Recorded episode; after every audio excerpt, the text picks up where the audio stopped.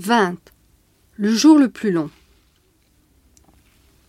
Le 30 juin 1997 aura été un jour plus long que les autres, d'une seconde pour être précis.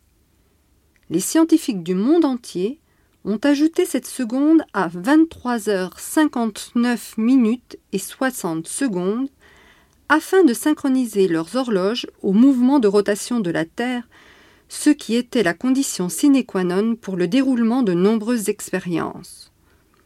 Un savant a déclaré Puisque nous ne pouvons pas faire tourner notre planète un peu plus vite, nous sommes bien obligés de ralentir nos montres. Le jour le plus long.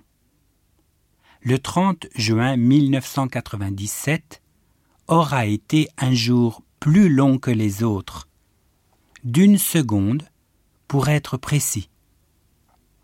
Les scientifiques du monde entier ont ajouté cette seconde à 23 heures 59 minutes et 60 secondes afin de synchroniser leurs horloges au mouvement de rotation de la Terre, ce qui était la condition sine qua non pour le déroulement de nombreuses expériences un savant a déclaré Puisque nous ne pouvons pas faire tourner notre planète un peu plus vite, nous sommes bien obligés de ralentir nos montres.